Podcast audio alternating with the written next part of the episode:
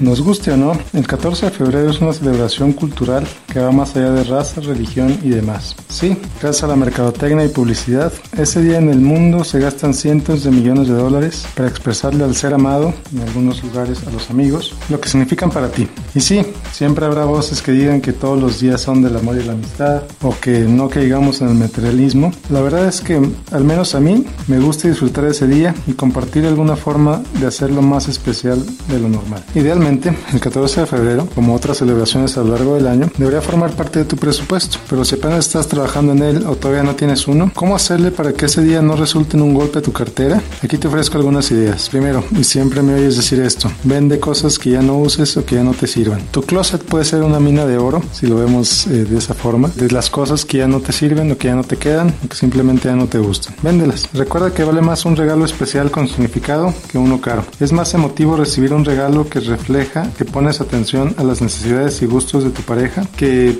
simplemente uno caro cuyo único significado es que es caro. Sé creativo, sal de tu área de comodidad. Por ejemplo, si nunca le escribes algo a tu pareja, a lo mejor sería buena idea escribirle una carta y que la reciba en el buzón, en el correo, como antes. En esta época que pocos escriben cartas de verdad, creo que sería un regalo muy apreciado. Por último, aprovecha los lugares y atracciones gratuitas que ofrece la ciudad y sus alrededores y haz algo especial. El 14 de febrero puede ser un día normal, pero es difícil ignorar el significado de la fecha ante todo el ruido y la publicidad que los rodea. Te invito a hacer algo de él, algo especial, especialmente son pocos los días en el año que haces algo para demostrarle a tu pareja lo mucho que significa para ti. No tienes que gastar mucho, Simplemente sal de lo que normalmente haces con tus días y te aseguro que tu pareja lo va a apreciar mucho. Te invito a seguirme en Facebook, diagonal Miguel Gómez Consejero. Soy Miguel Gómez, consejero financiero para Noticias MBS.